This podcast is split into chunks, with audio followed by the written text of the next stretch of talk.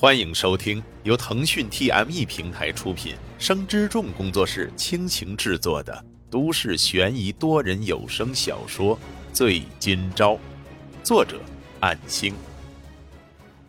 第十六章，在三个人的眼里，这些刁难沈今朝的家伙都是些小丑，可他们也并不像其他人那么多事儿，没有立即离场，也不想掺和进去。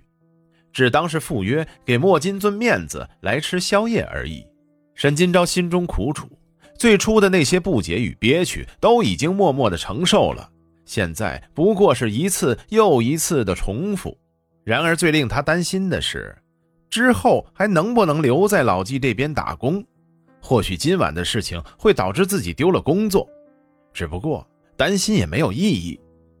在没有结论之前，沈金钊都得忍着。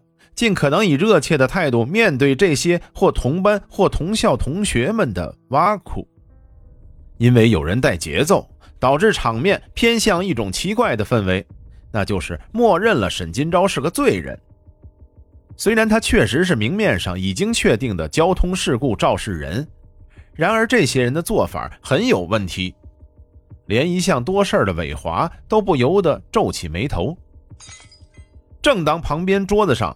某人故意把还有半杯酒的杯子推到地上，刚要喊沈金钊来收拾的时候，因为杯子在地上弹跳，连带酒水洒到石杰的鞋子和裤腿儿，顿时他就恼怒地站了起来，揪着那人的领口，怒骂道：“你刚从幼儿园出来的，桌上的杯子都能故意碰到，当我没看到吗？我这裤鞋是刚买的。”在场的所有人听闻动静一愣。李东和伟华对了对眼神，也站了起来。毕竟三人称兄道弟，可不是白叫的。要闹就得陪着。被揪领口的那个人因为觉得好玩而太嘚瑟，没算好角度就推杯子，导致溅到了石杰。旁边桌子最起哄的那个人站了起来，说道：“石杰，你想怎么地啊？本来毕业前就不在同一个班的，而且现在谁怕谁的态度。”两桌共十多个人都站起来，互相瞪着眼，就这样剑拔弩张的对峙着。简单，倒茶认错道歉，不然赔钱，不然这事儿没完。被揪着的人嘴硬的说道：“赔就赔，道歉不可能，你给我松手。”说着就开始挣扎。石杰本来就比那个人高。反而抓得更牢固，居高临下的吹那个人的鼻子，瞪着眼说道：“哼，就你，你赔得起吗？鞋子三千五，裤子六千八，就你小子赔给我看看。”身为老板的老纪果断离座，小跑过去，然后看了看石杰的裤腿和鞋子，都湿了一大片，而且也确实是新的无误。看来并不是简单的想帮沈金钊出头的样子，而是莫金尊邀请来的客人太过火而闹出矛盾。虽然自己也看不惯那个狗仗人势的小朋友，推杯子洒酒，居然还玩上瘾了。老纪说道：“呃，这位客人有话慢慢说，要不还是先松手如何呢？”石杰给老板面子，猛地一推。脸都被吓青的家伙，刚被松开，就顺着推力后退了几步。刚才只是嘴硬的想挽回面子，结果石杰的裤子、鞋子加起来就要一万多。本来还想还口叫骂，可明眼人都能看出来，确实是名贵的牌子。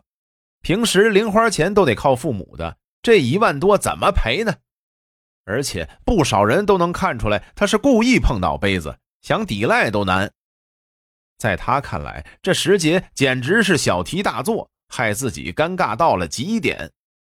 和莫金尊同一桌的人赶紧过来圆场，然后打算拉石杰外出私下谈。结果石杰强硬的站着不动，说道：“先让他侦查道歉，然后再说别的。”见到莫金尊这桌有人出面，同那家伙一桌的几个纷纷开口：“石杰。”你别太过分，大家刚还乐呵着呢，不是吗？就是啊，大家都是朋友。石杰板着脸骂道：“谁跟你们这种货色当朋友？我们是老莫叫过来做的，你们算哪根葱？”多少有些了解情况的人不敢再发言，在场的除了老莫，也就刚才出头的那个有点家底。可石杰这三个拜把子兄弟都不是省油的灯，虽然他们家不在这座城市，只在这边读高中，可听说也是有来头的。不敢随便得罪。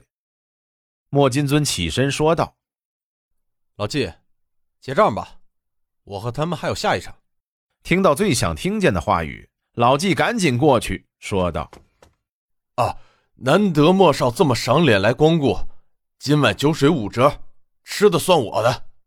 不必了，多出来的就当清洁费了。”莫金尊说着，就翻开钱包，拿出一沓子百元钞票放下。约莫有好几千元。莫金尊临走之前，这才看了沈金钊一眼，结果沈金钊根本不想看他。今晚的闹剧就是来到这里之后，突然撞见了沈金钊才想到的。本来就意在让沈金钊社会性失格，让那些认识他的人都来看他落魄的模样，数落他的罪状，令他当众出丑。然而沈金钊的表情似乎根本就不在乎那样。恨不得扒开他的心，看看他受到了多少打击。虽然感觉成效并不明朗，可今后绝对还没完。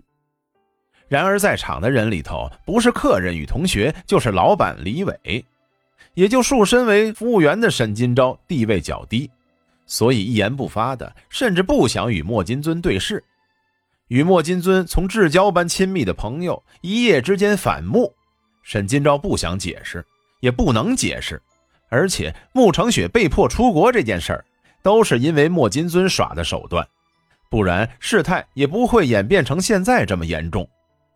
想到这里，沈金钊也在心里憎恨着莫金尊，而且今晚一直都被当成小丑，除了全盘承受，也一定会记得这番羞辱都是拜莫金尊所赐。莫金尊径直走了。